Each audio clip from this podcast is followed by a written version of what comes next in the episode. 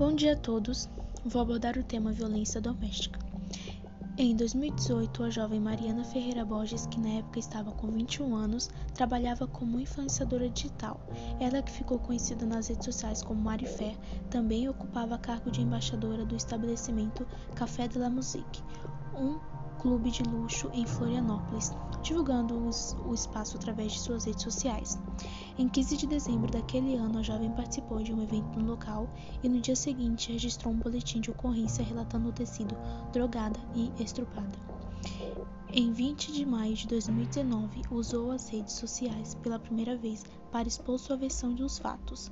Desde então, usa as contas do Instagram e do Twitter para desabafar, expor materiais ligados ao dia da festa e pedir por justiça.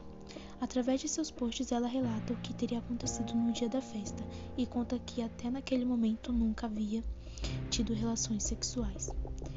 É, em novembro do mesmo ano, a mãe da jovem Luciene Aparecida Borges deu a entrevista é, e relatou que naquela noite Mariana chegou em casa sozinha de Uber e abalada. A princípio imaginou que a jovem pudesse estar bêbada, algo que nunca havia acontecido.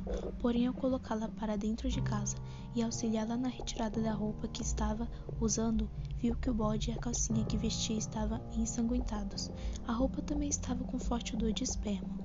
Relatou também que desde a noite da festa ela desenvolveu sequelas irreversíveis, passa a maior parte do tempo em seu quarto e hoje tem problemas para confiar nas pessoas. Segundo a mãe, os efeitos da droga no corpo teriam permanecido até o dia seguinte, quando foram a uma delegacia de Florianópolis registrar o boletim de ocorrência.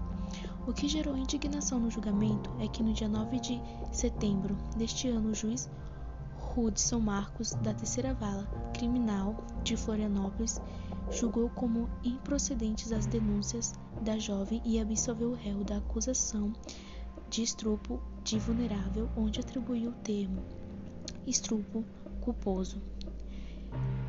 Em novo depoimento, André de Camargo Aranha, o réu, mudou sua versão dos fatos e confirmou ter tido contato com a jovem, porém alegou não se lembrar completamente do que aconteceu. Disse apenas que ela o seduziu, que o contato entre os dois se deu de uma maneira breve e que ele e que ela teria praticado nele sexo oral. O crime de estupro de vulnerável caracteriza a prática de conjunção carnal ou de libidoso que significa qualquer tipo de relação sexual de penetração do sexo oral com a vítima sem que ela possa oferecer resistência. No caso de Mariana, o crime teria acontecido porque ela afirma ter sido dopada. No entanto, o exame toxicológico mostrou em resultado negativo para a injeção de substâncias que podem ter alterado o seu estado de consciência. Com base nas imagens, percebe-se claramente que a ofendida possui controle motor, não apresenta distúrbio de mancha característico de pessoas com capacidade motora alterada pela ingestão de bebidas alcoólicas ou de substâncias químicas, analisou um dos trechos. Ele também citou um antigo dito liberal, que afirma ser melhor absolver sem culpa do que condenar um inocente. Existe, no entanto, uma justificativa para o termo. As alegações finais do MP afirmam que não seria razoável presumir que o réu soubesse o que deveria saber que a vítima não desejava a relação e que não há nos atos de processo qualquer comprovação de que o acusado tinha conhecimento ou deu origem à suposta incapacidade da vítima para resistir à sua investida. Para uma parcela de júrias e ativistas, o julgamento abre um procedente perigoso para outro caso de violência sexual que poderiam ser justificados da mesma forma.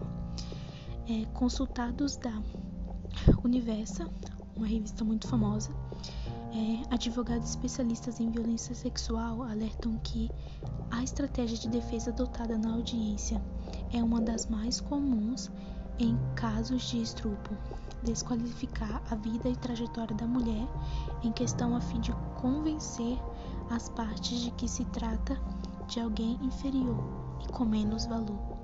A pergunta que fica é: até quando a invisível e visível violência doméstica irá existir?